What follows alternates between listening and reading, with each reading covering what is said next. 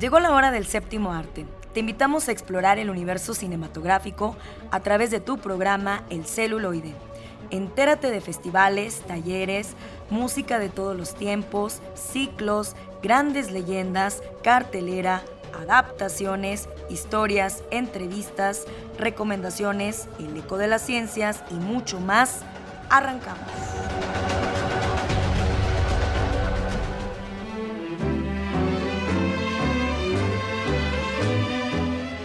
¿Qué tal amigos de Radio Universidad? Es un placer saludarlos aquí en su programa El celuloide. Ya estamos con ustedes para traerles información con respecto al séptimo arte. Y en los controles, como siempre, nos acompaña Eduardo Carrillo. Quédense por favor con nosotros durante esta hora a través del 1190 de AM por la Cultura y por el Arte Radio Universidad. Gracias que también escuchan nuestros podcasts porque vamos a tener homenaje a Rosita Quintana con motivo de su natalicio en época de oro con Alex Jara. Tenemos también la recomendación de Cinema Cuarentena en la voz de Miguel Ángel Leija. En el lado ñoño del celuloide, Oscar Ramírez analiza The Black Phone del año 2022. Y si te quedaste con ganas, pues Carlitos Buendía nos hablará acerca de Everything Everywhere All at Once, una película del año 2022. ¿Qué les parece si arrancamos? Homenajemos al cine de ayer, época de oro. Nació en el barrio de Saavedra, en la ciudad de Buenos Aires. Desde niña demostró un ángel especial para la actuación, participando en las fiestas escolares y barriales. Al finalizar la primaria, sus padres la inscribieron en el Conservatorio de los Hermanos Emilio y José de Caro, donde cursaría canto y actuación. Hoy, en época de oro, recordaremos a Rosita Quintana. Bienvenidos.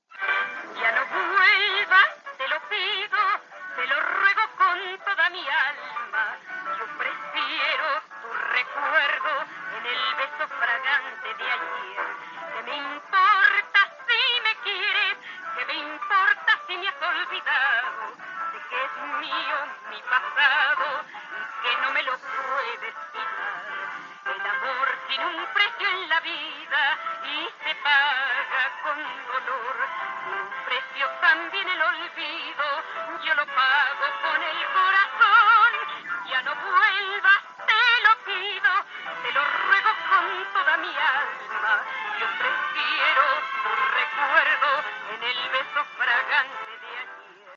Rosita Quintana en el personaje de Lupita de la película Calabacitas Tiernas. ¡Ay, qué bonitas piernas! Nos dan la bienvenida a la emisión de hoy. Muy buenas tardes amigos radioescuchas, excelente sábado de cine para todos ustedes.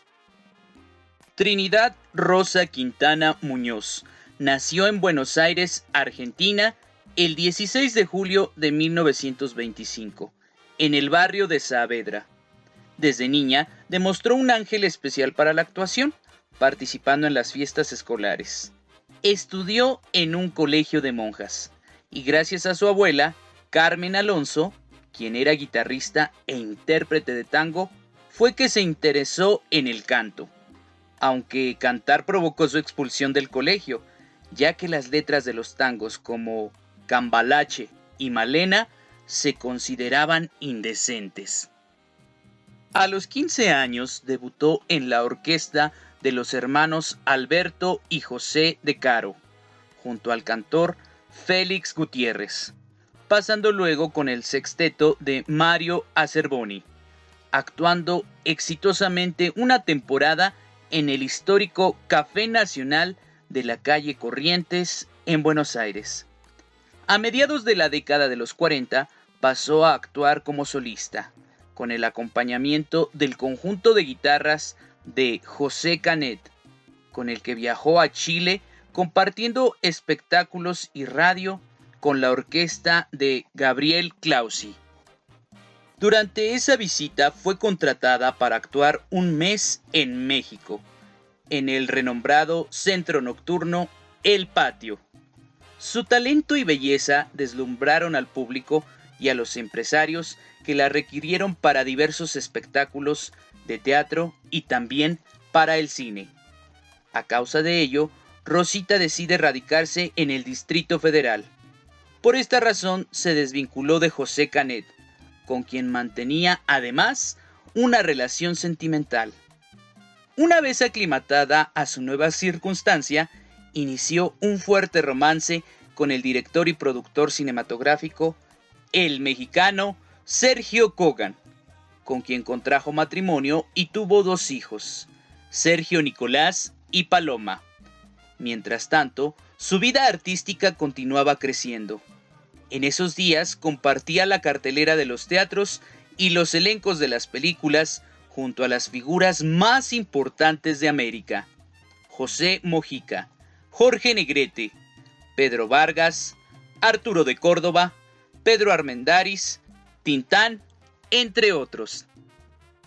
Sus actuaciones eran presentadas por importantes figuras del nivel de Agustín Lara, del joven y consagrado escritor Mario Vargas Llosa, quien la llamaría la Dama de América, y de un nutrido grupo de admiradores. En su repertorio como cantante, no hacía únicamente tango, también agregaba temas mexicanos e internacionales. En México actuó en 19 películas, las dos primeras de 1948. Ahí vienen Los Mendoza y Calabacitas Tiernas. La última en 2005, Club Eutanasia.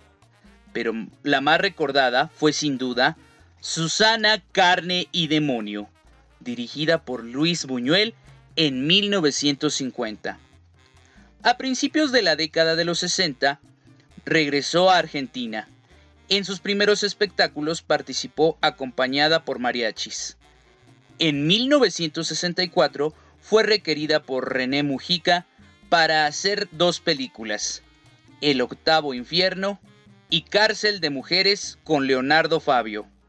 Después El demonio en la sangre con Ubaldo Martínez y Ernesto Bianco. Curiosamente ambas películas fueron producidas por su exmarido Sergio Kogan. En teatro tuvo un éxito monumental al protagonizar el musical Mi Bella Dama en el Teatro Nacional de Buenos Aires, donde hizo una temporada de casi tres años. A partir de la década de 1990, Rosita Quintana empezó a actuar para la televisión mexicana, por invitación de Ernesto Alonso, que fue su amigo por décadas. Así se incorporó al reparto de Atrapada, con Christian Bach y Héctor Bonilla, y posteriormente fue una villana excelente en la memorable telenovela La Dueña, protagonizada por Angélica Rivera, Francisco Gatorno y Cynthia Clitbo. También participó en la polémica telenovela El secreto de Alejandra, Abrázame muy fuerte y Así son ellas, una historia que fue versión libre de la película El Club de las Divorciadas. Su última aparición en un melodrama fue en Peregrina, con África Zavala y Eduardo Capetillo. En 2016, Rosita Quintana recibió un Ariel de Oro en reconocimiento a toda su trayectoria por parte de la Academia Mexicana de Artes y Ciencias Cinematográficas. Rosita Quintana pasó sus últimos días de vida internada en un hospital de la Ciudad de México donde estuvo acompañada por sus hijos, nietos y su asistente personal. El 23 de agosto de 2021 falleció a los 96 años de edad, semanas después que le extirparan un tumor de tiroides. Un mes antes y durante una entrevista dada por su nieta Nicole Kogan para el programa matutino de variedades Hoy, declaró que la última voluntad de la actriz era que sus restos descansaran junto a los de su esposo, que se encuentra sepultado en la Catedral Metropolitana de la Ciudad de México. Yo soy Alex Jara. Recuerden que tenemos una cita el próximo sábado a partir de las 3 de la tarde para recordar lo mejor de la época de oro de nuestro cine. Hasta entonces.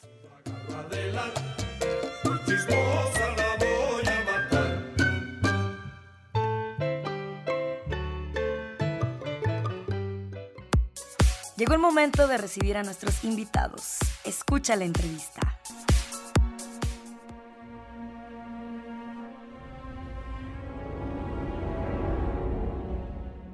Amigos del celuloide, continuamos con más. Aquí tenemos como siempre invitados de lujo y nuevamente ya le extrañábamos.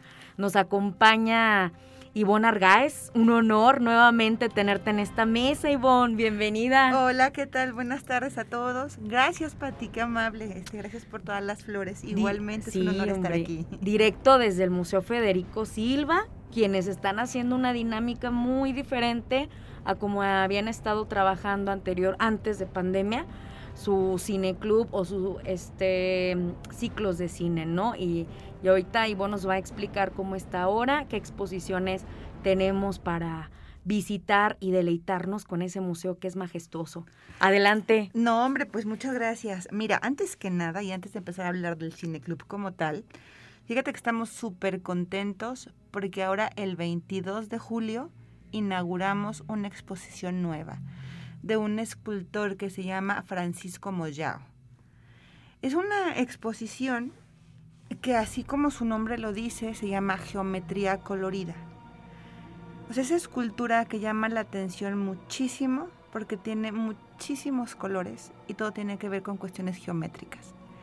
O sea, es realmente un deleite para los ojos ver este tipo de exposición que es como muy llamativa, ¿no? Por el hecho de verla. Este, un poquito la historia también, que también yo creo que se me hace muy importante resaltarla, es que esta, esta exposición viene de la Secretaría de Hacienda y Crédito Público de la Ciudad de México. ¿No? No sé si conoces esta cuestión del pago por eh, pago por de especie. En, ah, este, los artistas, sobre todo los artistas plásticos, pueden llegar a acuerdos con Hacienda y en lugar de pagar impuestos, lo pagan con obra. Entonces la Secretaría de Hacienda tiene mucho, pero mucho material artístico sumamente valioso. Y lo está exponiendo, o sea, sí tiene movimiento, no es que esté encerrado. Y últimamente han hecho como más exposiciones, o sea, realmente lo han movido ya más. Antes no había tanto. Entonces, dentro de este, este pago por especie, Francisco Moyao dejó este, diferentes obras y la Secretaría de Hacienda de alguna manera las prestó para aquí, para San Luis Potosí, para el Federico Silva. ¿No? Entonces, este, la verdad es que es muy interesante la exposición, es muy bonita. Este, se las recomiendo muchísimo. O sea, este 22 de julio, ahí los esperamos. Porque aparte vamos a tener inauguración por estas cuestiones del COVID, ya nada más estaban haciendo aperturas. Y ahora sí vamos a regresar otra vez como a esta cuestión de las de las inauguraciones como tal. ¿Viene el artista? No, el artista ya murió, Pati. Ah. Pero acaba de morir hace en el 2016, o sea, no tiene mucho que murió. ¿Y alguien que explique o que platique? Sí, claro, va a venir este, o sea, va a venir el curador, va a ah, venir el doctor Luis Ignacio Sainz, que realmente es un gran historiador del arte, y no sé si viene alguien también de la Secretaría de Hacienda, este, también como a platicar de la obra. Oh, excelente. Entonces, pues tenemos una cita. sí, este 22 de julio. 22 de julio, ¿a qué? ¿En, el, en la noche? En la noche, 9 de la noche. este, para ah, que ya salimos de trabajar, este, ya está un poquito más despejado el tráfico del centro y para que no haya pretexto de no ir. Ay, muy bien. no, pues sí, hay que, hay que darse la vueltecita, ¿no? Sí, claro, pero ahora regresemos ahora sí a lo que me preguntabas acerca de lo del cineclub. Y fíjate que yo creo que con esta cuestión de la pandemia todo mundo nos modificó muchas cosas, ¿no? Y yo creo que también es, a nosotros se nos hizo como muy interesante esta cuestión de innovar. Entonces de repente era, el cineclub normalmente era pues ciclos de cine que todos los sábados había, sábados y domingos, este, en el auditorio del museo y entonces normalmente poníamos sagas, o sea, como toda, pues para que tuviera como realmente la esencia de un cineclub, ¿no? Este, con esto de la pandemia, pues no podríamos tener estar en espacios cerrados. Este, y yo teníamos que tener como muy poquitas sillas para que realmente pues pudiéramos brindar al, al usuario la, la, seguridad adecuada. Entonces alguna vez en algún momento dijimos, oye, ¿y si la ponemos en la, en la explanada? ¿Qué puede pasar? ¿No? Y entonces este sacamos el cine club o el cine a la explanada del museo, ahí en el Jardín de San Juan de Dios, y no sabes lo maravilloso que es. Este es llegar y si tú te quieres, te sientas en las sillas que ponemos, te sientas en la barrita del jardín. Hay chavos que están sentados en el pasto, hay otros que están acostados en el pasto. Este, no sabes, o sea, se vuelve como un ambiente muy a gusto para un viernes a las 8, ocho y media de la noche, ¿no? Este, el airecito, ¿no? O sea, un ambiente muy, pero muy agradable. Entonces, decidimos entonces también, digo, por cuestiones de logística era un poquito complicado sacarlo todos los, los fines de semana. Entonces también se decidió que fuera una vez al mes y poner este, películas mucho más familiares. ¿no? Entonces, este, porque eso también nos permite a nosotros, y es como bien bonito, la gente de alrededor este, ya sabe, llega y se sienta ahí con su familia a ver la película. Ah, muy bien. ¿Cómo la ves? Se van integrando, se vuelve una tradición. Así es. Ah, y varía, ¿verdad? Varía este, la no temática. Tienen un viernes determinado. Ah, sí, no. Si el primero, el último, va variando. Mira, va variando porque también lo que de repente procuramos hacer es como buscar películas que tengan un poquito que ver como con el mes, ¿no? Esa es como nuestra línea temática. y Ah, entonces procurar ponerlo cerca del, de la fecha, ¿no? O sea, te voy a poner un ejemplo. Pusimos ahora en mayo, digo, pues todo el mundo hace la fiesta del 10 de mayo y todo esto. Y dijimos, oye, ¿y los maestros? Esos nunca los pelamos, ¿no? este, entonces pusimos una película, la de Simitrio, este, totalmente mexicana para este para el día del maestro. Entonces la pusimos, digo, no me acuerdo ahorita exactamente de si fue, pero fue en esa semana que fue el día del maestro. O sea, buscamos como tener como esta cercanía a partir del cine con las personas. Entonces por eso es que no tenemos como una fecha en específico. Ah, perfecto. Pues hay que estar al pendiente. La página, por favor. La página, redes sociales, Facebook, Museo Federico Silva, Escultura Contemporánea, Twitter, Museo Federico Silva, Instagram, Museo Federico Silva, este, tenemos TikTok, Museo Federico Silva y canal de YouTube. O sea que no tienen pretexto para no encontrarnos. Muy bien, pues te agradezco mucho y espero que mes con mes nos visites para que nos tengas al tanto de la cartelera y de las exposiciones que podemos disfrutar en nuestra visita a este majestuoso museo. claro que sí, con todo gusto aquí nos veremos mes con mes. Pues continuamos en el celuloide.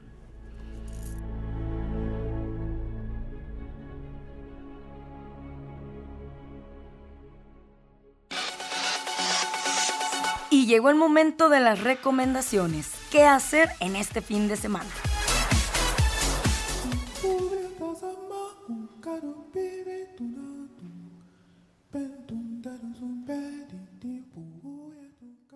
Muy buenas tardes a todos y todas. Este es Miguel Ángel, hija de Cinema Cuarentena, y aquí les traemos la recomendación de la semana.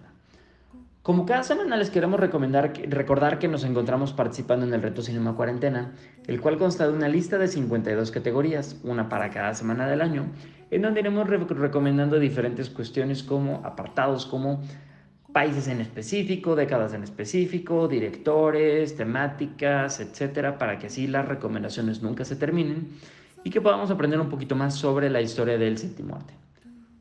Una vez dicho esto, la, la- la categoría que nos toca, de la cual nos toca hablar esta semana, es bastante particular y es recomendado algún país en específico. Y, y seguramente no es el país que ustedes esperan. Ya hemos hablado de México, de España, de Francia, de Alemania eh, y Francia, por ejemplo.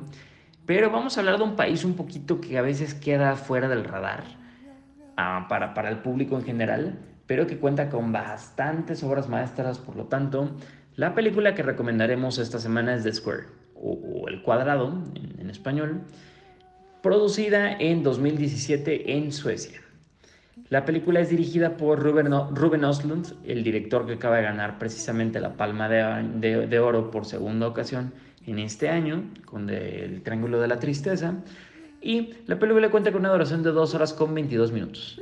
Como estamos acostumbrados a hacerlo durante esta sección, comenzaremos leyendo brevemente el argumento y después pasaremos a platicar sobre por qué vale la pena invertir dos horas y media de nuestro tiempo casi en, en ver esta película.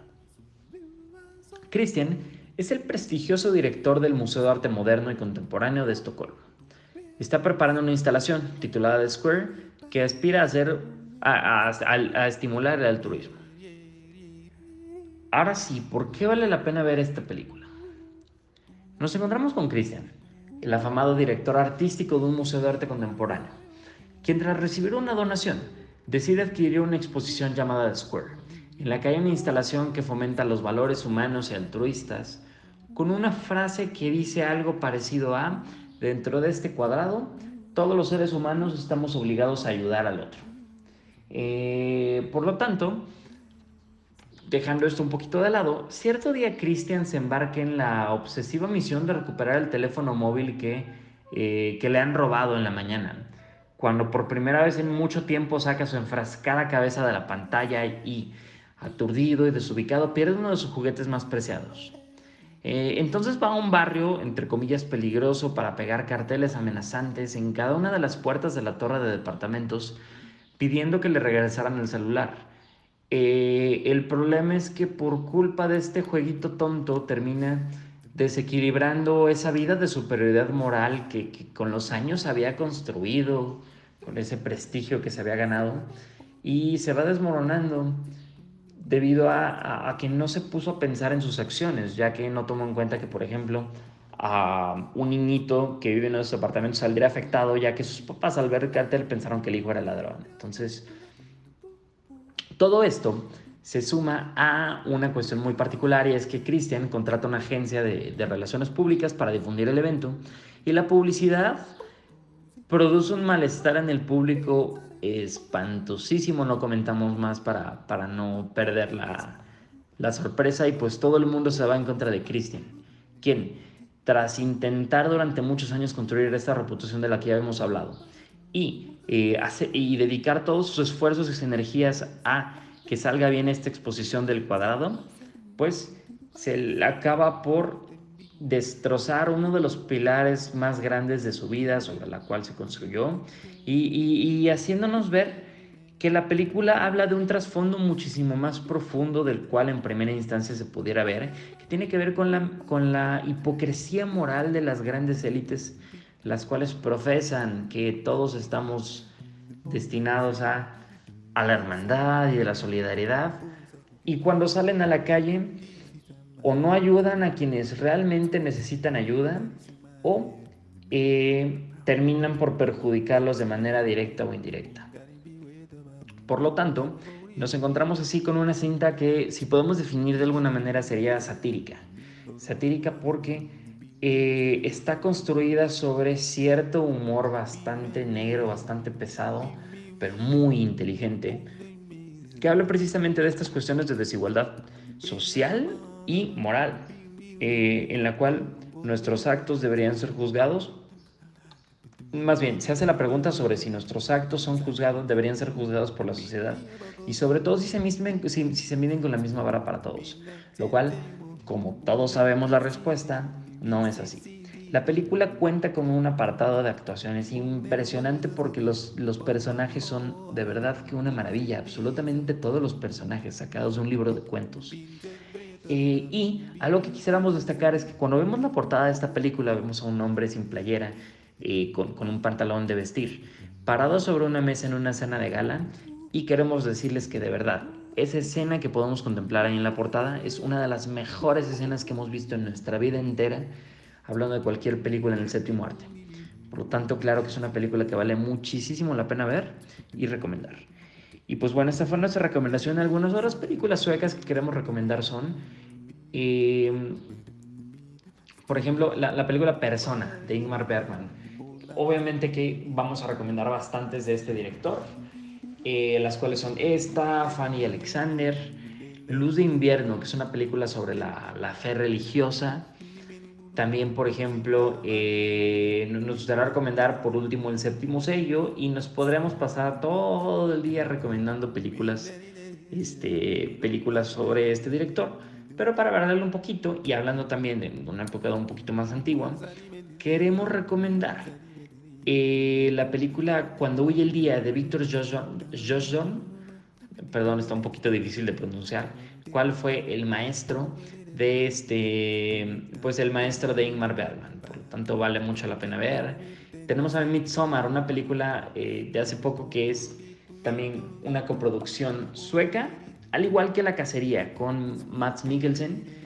Eh, pues bueno, valen bastante la pena. Ahora, otras dos películas que quisiéramos recomendar tienen que, son, son de eh, este nuevo director que está eh, pues bastante de moda, que dirigió La peor persona del mundo, que es la primera película que queremos recomendar, y Oslo 31 de agosto, dirigidas por Joaquín Trier.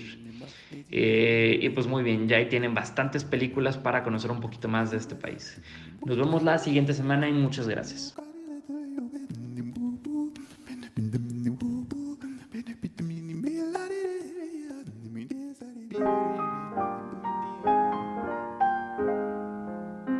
Bienvenidos a la sección de ficción, cómics y otras rolas, donde ahondaremos en elementos de la cultura nerd. Adelante con esta sección.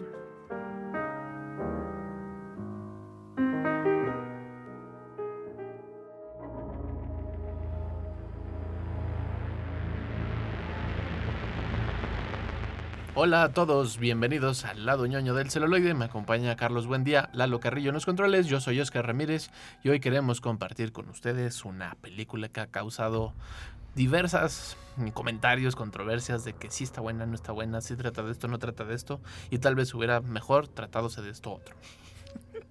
The Black Phone, la última película de terror que llega a las salas y que tiene como a toda la audiencia y llenándolas para ver si sí está buena o no está buena. y en este caso sí tenemos como la prueba irrefutable, licenciado. ¿Me podría decir cuál es la opinión de el celuloide? En esta ocasión que tiene así como a la gente como muy desesperada, muy de, es que si quiero saberlo, porque si, pues, ¿para qué lo compruebo por mí mismo, no? Mejor que me avisen. Pues como que ¿para qué gasten el cine? Ajá, sí, no, vale la pena ni siquiera un lunes de dos por uno. yo, yo todavía le sigo dando vueltas. Creo que es una buena película que no está bien realizada. O sea, no está bien aterrizada plantea un montón de conceptos, de temas y de personajes que al final, creo yo, si los quitas, acabamos en la misma película. Es una historia que parte de un cuento de Joe Hill, o una serie de cuentos de Joe Hill.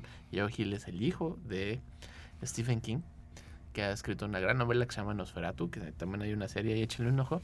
Y en este cuento que es llevado a la pantalla, cuando acabé de ver la película, sin saber yo antes que era un cuento, dije, órale, tiene un montón de elementos literarios, narrativos muy padres, que no tienen nada que ver en la historia que nos cuenta la película. Porque este pequeño pueblo está ocurriendo una desaparición de niños a través eh, que la firma es dejar unos globos negros. Un secuestrador con una camioneta negra. Que es conocido como el captor, ¿no? El, sí, ¿no? El personaje es una joya. Me, encantan esas historias cuando ya tienen como un, nombre para, el, mal, ¿no? O sea, como de, claro, claro, y ese nombre siempre es el más ingenioso del mundo. no, está muy chido, la neta. como de las personas estranguladas, el estrangulador. Pero eh, es muy ridícula la película porque en el, el arranque de la historia es cuidado con las camionetas negras y cuidado con los globos negros porque se están llevando a los niños. Están secuestrando niños toda la historia es hacia la infancia y lo platican los niños. Y nuestro personaje principal y muchos de ellos van caminando por la vida muy tranquilos. Ven una camioneta negra y dicen, oh, una camioneta negra, vamos a ver. Ven unos globos negros, oh, y unos globos negros, vamos a ver. Y ¡zas! Los secuestran como por bien raro. Y es como de, qué tonto eres, llevo 20 minutos y me estás diciendo, cuidado con el globo negro, cuidado con el globo Eh, negro, cuidado con la camioneta Eso negra. me, me- me- me ubica más como en estas historias como de fábulas para los niños, ¿no? De, Sí. eh, si sales al bosque vas a encontrarte El con el lobo lobo feroz y ¡zas! te lo encuentras, ¿no? O sea, como de todas las posibilidades que existen, de todos los lugares en donde puede estar el lobo feroz o en el captor en este momento, es a nuestros protagonistas, ¿no? Y eso justo es lo que te digo, el elemento literario, ¿no? Esta analogía que haces. Pero en la película es como, ¡ah, qué tontos! Y al final, spoiler, van a una casa donde creen que está el asesino y no está, resulta que no está. Pero luego, después de hora y media, hora cuarenta, la cámara voltea y enfrente de la casa y en la cochera hay una camioneta negra donde los crímenes estaban ocurriendo. ¡Ah, grandioso, grandioso! No, la policía es estúpida, en serio, en la película. Soy, Y- soy muy fan de esas películas. Creo que el terror se presta mucho para justamente dejar un poquito de lado como, como la, la estructura narrativa. Como de, no hay problema si no te esfuerzas. Mientras me esté asustando, creo que eh, puede Jala. funcionar. Bueno, así que en, en este género yo, yo sí prefiero a veces como de... ah, conceder estos como permisos de, está bien, ¿sabes qué? Yo sé que esa metáfora es muy obvia, pero va, va, va, échale, échale. Y yo creo que en esas obviedades que tiene la película es justo porque, creo yo, es una película para públicos muy jóvenes. Que creo que se les pasó de la mano. Es B15. Que Ujú. creo que se hubiera quedado en una clasificación B. O sea, en la estructura visual y cómo se presentan para quedar en una narración B. Hubiera sido una película con mucho más poncho. Porque el tema que trata la historia está bien crudo, está bien cruel. Porque habla de el mundo infantil. Cómo los adultos transgreden, agreden, violan, golpean, secuestran, torturan, matan. De un montón de formas y símbolos, no nomás literal, las infancias.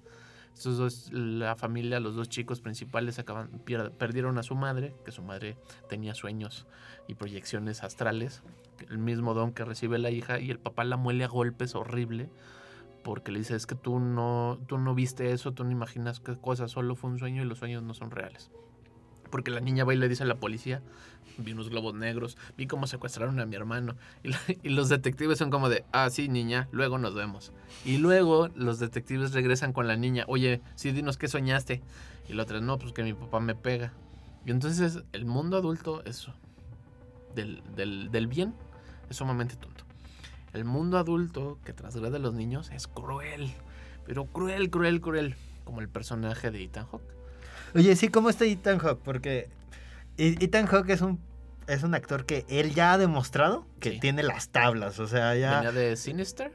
De Sinister, ajá. No, pero Sinister ya es muy vieja. O sea, ya es como de Sí, hace pero 10 creo- años. bueno, yo no lo Pero había visto justamente se, antes. met- se metió como en unos proyectos así Sí, como chafones, que, que justamente como que a veces era como esta cosa de tal vez o necesita mucho dinero y está aplicando la Nicolas Cage, o está encontrando el valor de, la, de las cosas, porque por ejemplo él aparece en la primera de La Purga, Sí, y ahorita vemos que La Purga es como esta franquicia exitosa, que tiene como unas cosas muy interesantes, y entonces no sabes si él está ahí por la calidad de los proyectos, porque está en estas películas chiquitas, de bajo, pues digo, no bajo presupuesto, pero que son mucho más pequeñas, ¿no? O sea, es como Blumhouse, la productora, entonces sí sabemos que pues no le están sufriendo por el dinero, pero tampoco tienen los millones de del universo Marvel o de Disney. no sé si lo hace por el dinero o no, pero, o sea, su personaje es una cosa impresionante.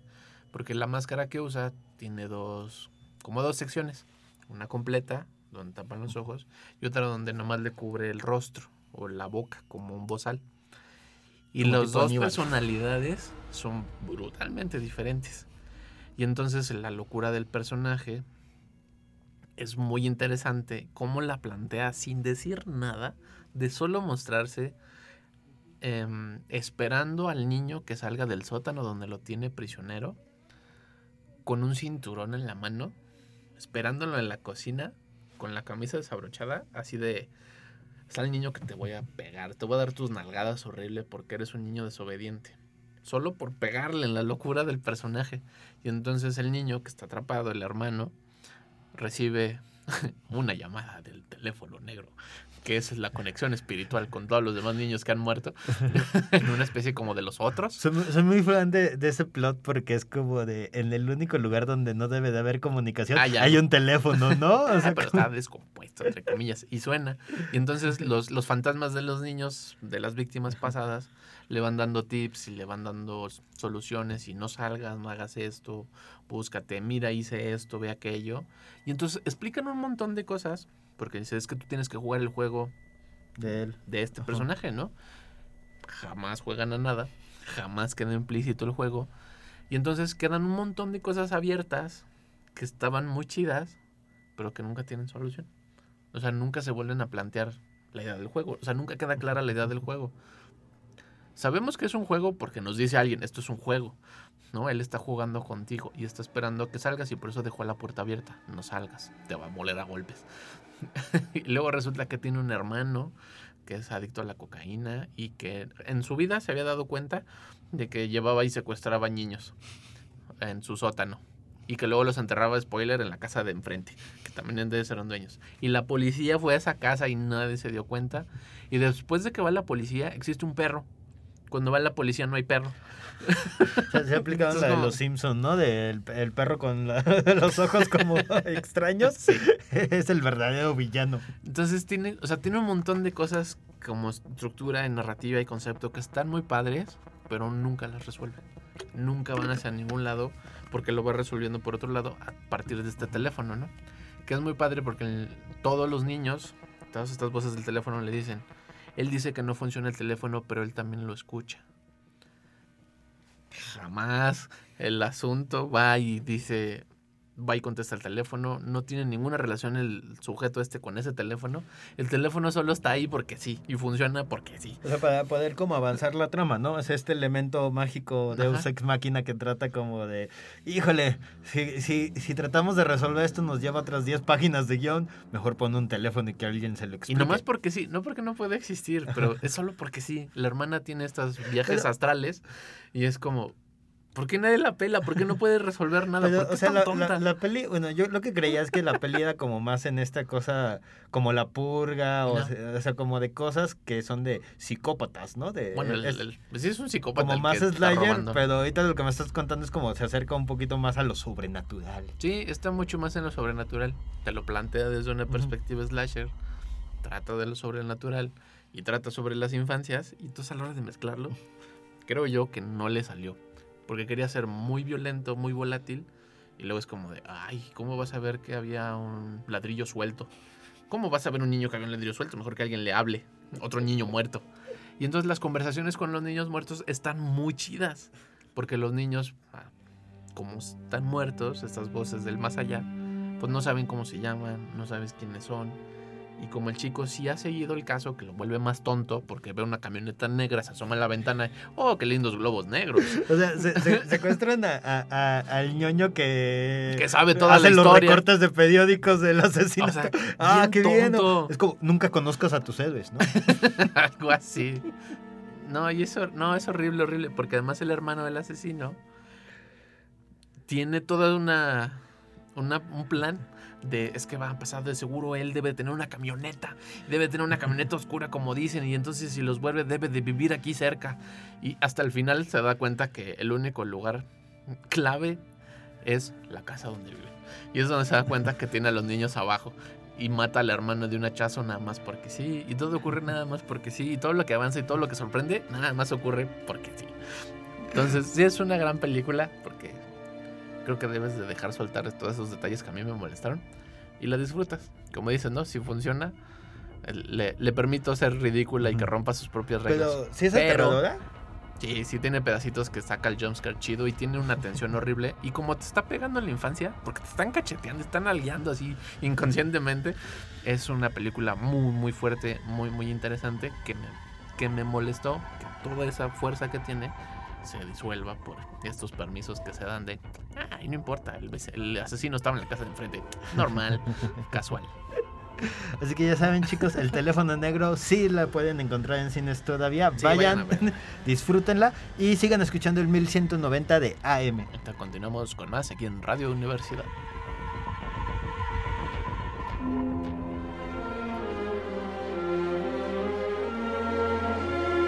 Les voy a hacer una recomendación que no pueden rechazar. Escucha bajo tu propio riesgo.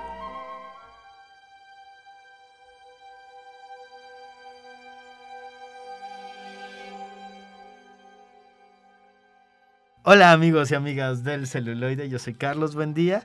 Se encuentra conmigo Oscar Ramírez. Y si encuentran un teléfono y que suena, contesten. Puede ser una estafa. y el día de hoy les traemos otra recomendación, que creo que este es el episodio de El Hype.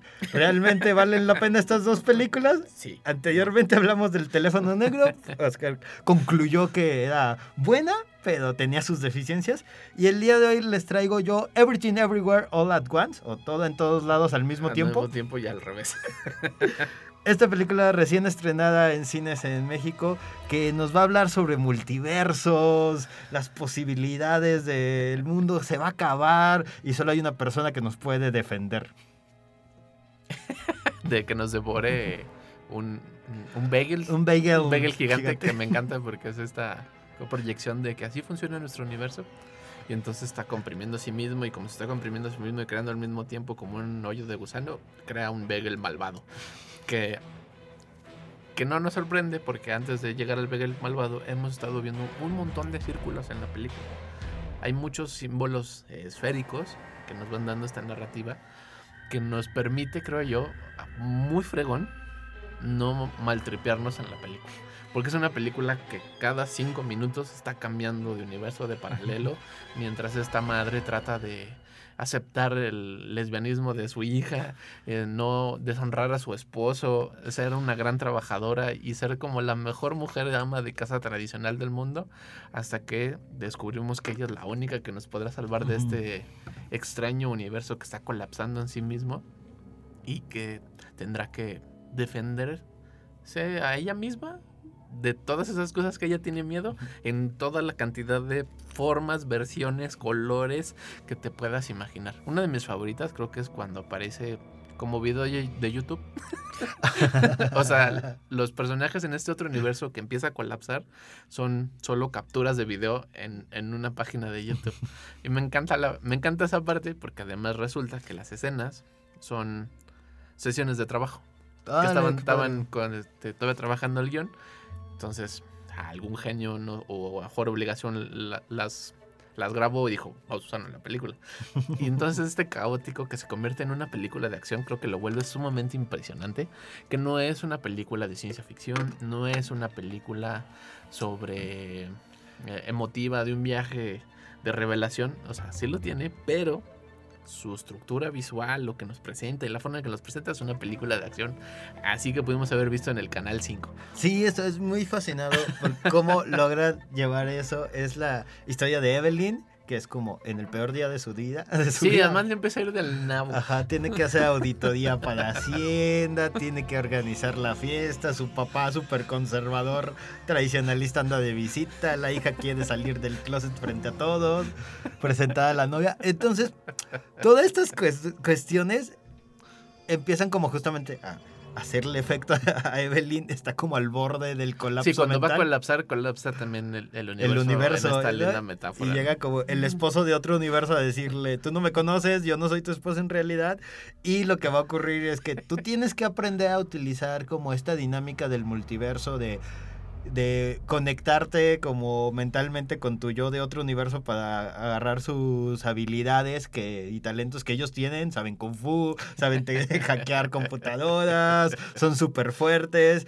Todos Menos tú. Menos tú, tú eres como la, la más mediocre, pero eso te da facilidad de eh, llegar a los demás Eso es lo multiversos. más divertido, porque sí es la más inútil de todos los Ajá. universos, pero es la única que nos va a poder salvar. Exactamente, ¿no? Y entonces es, es una película delirante. Sí. O sea, una vez que arranca, ya no se detiene el montaje, la fotografía, todo esto está armado como para este provocarte, yo creo que como una convulsión mental, ¿no? O sea, es demasiadas cosas que ver, pero lo han hecho muy bien, por lo que puedes como justamente ir brincando de multiverso en multiverso en multiverso, de de repente volver como a la línea del tiempo y regresar, de tener como cuatro historias al mismo tiempo, porque como los multiversos Sí. principales van justamente también creciendo a la par. O hay, hay pequeñas historias que van siendo contadas conforme la historia principal va siendo contada. Entonces es una cosa como media extraña de ver en pantalla. El de, tienes esta película de acción. En donde la heroína aprende a usar sus poderes, en donde tiene que combatirlo, en donde de repente se da cuenta que no puede y tiene que buscar una forma diferente. A golpes no lo va a solucionar Sí. porque la villana es mucho más poderosa, mientras hay como Eso otras es lo- historias. Creo lo emocionante de la película, que como es una película de acción, la, re- la resolución de la película de acción es no, no violencia. no sigue siendo una película de acción, pero para poder resolver esto tenemos que recurrir a la, a la no violencia. A mí me recuerda mucho a, a la guía del viajero intergaláctico. Uh, esa sí, lo- esa sí, sí, locura sí. que tiene la guía del viajero intergaláctico, que ellos tenían sus pequeños chistecitos de cómo funciona el universo. Y aquí es todo ese, toda esa guía, una tras otra, una tras otra, en un montón de formas, colores, que además todo está conectado de una u otra forma. Esta, como esta sobre exageración de los ojitos, que está como en toda la película, o sea, cuando le pones atención, la puedes volver a ver, le pones atención, empiezas a ver todos esos universos en un mismo universo. Ahí estaba tal bufanda, ahí estaba no sé qué, ahí estaba tal chamarra, ahí estaba no sé qué. Es una película de un montón de cosas que ver, que lo más sencillo es vencer, a la- a vencer al mal con el poder del amor y la familia, pero lo, como lo hace tan caótico y tan extraño y, y tan irreverente y real, este, es fácil distraernos con la película, lo hace de una forma maravillosa, cómo está editada, cómo está montada.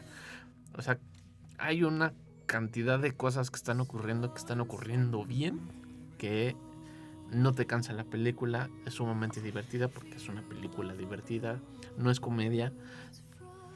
Y hay un montón de cosas que las van uniendo de una película que trata visualmente de todo, la estética es de todo, pero la historia no, solo nos la va ocultando y es y está muy chido porque nos, nos oculta la historia, nos, nos da la historia y luego nos la oculta una tras otra cada vez que van viajando en el universo y cuando volvemos al final es como de oh, wow, qué potente y es como no, menso, ya caímos dentro del juego de la película y eso lo hace, creo yo, sumamente impresionante. Esa es como la cosa que más me fascina, el cómo tienen esta estructura en donde lo puedes ver como en todas las 20.000 películas de Marvel, que es como de, es exactamente lo mismo, ¿no? Este Sí. villano que utiliza un artefacto este, poderoso para destruir el, destrucción el- masiva, sí. el mismo universo que, en el que está viviendo.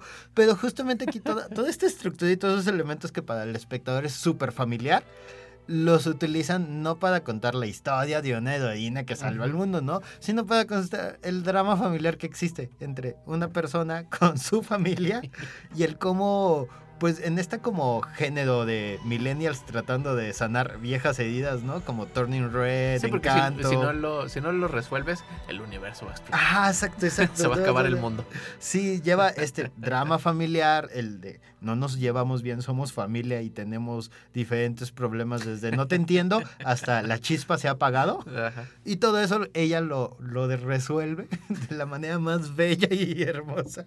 Resolviendo todos los demás universos. Ajá, exacto, exacto. ¿no? Es, es- es una cosa como súper fascinante el cómo utilizar esta estructura para darle la vuelta. Y, y contar una historia súper personal, súper pequeña, que se vuelve al mismo tiempo tan universal, ¿no? O sea, Ujú. Todos nos hemos llevado mal con nuestros hermanos, con nuestros familiares, con la persona que amamos, hemos tenido como malas rachas, ¿no? Y entonces esta película justamente plantea como su visión, su visión de el mundo es así, el mundo es horrible y es difícil tener una relación con una persona en un mundo tan caótico y tan exagerado y proponemos que la belleza del mundo está en esas pequeñas cositas, ¿no? O sea, en las cosas diarias que haces, en Sí. todo, o sea, como siempre hay algo que, que te alegre el día y que eso lo debes de usar para susanar tus heridas, Pero que a ¿no? diferencia de otras películas, creo yo, este, todo eso, eso que es todo eso que acabas de decir, siempre queda como oculto, para que haya como la sorpresa al final.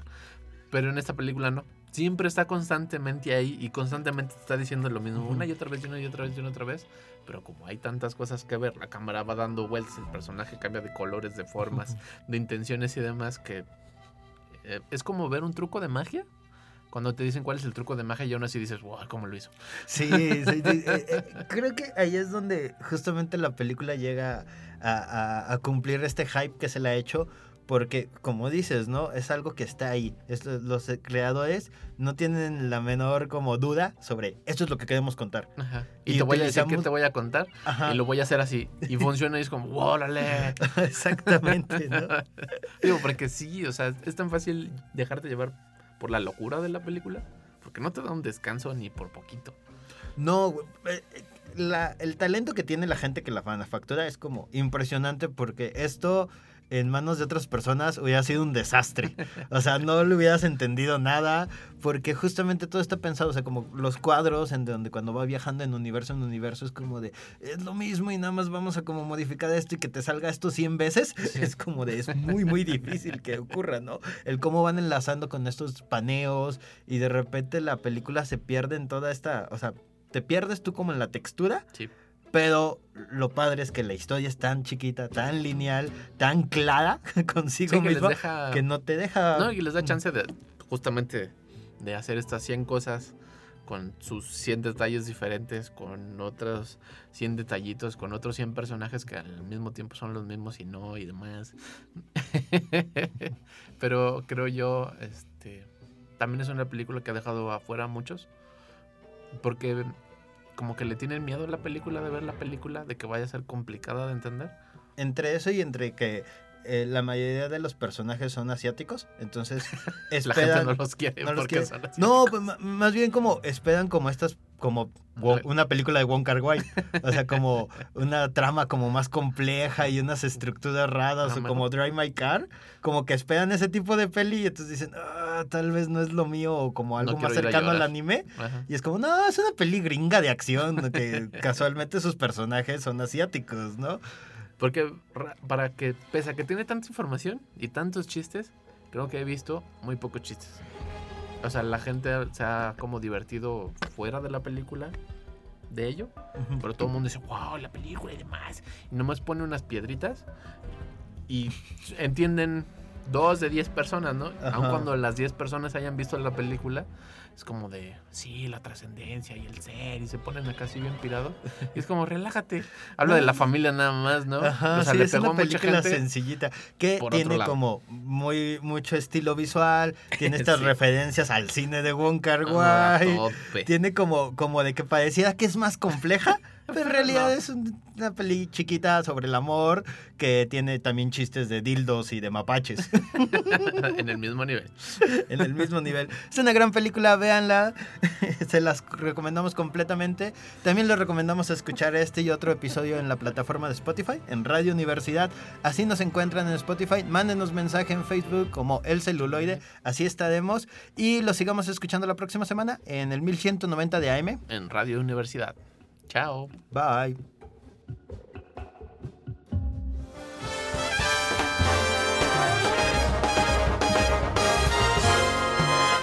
Esto fue El Celuloide.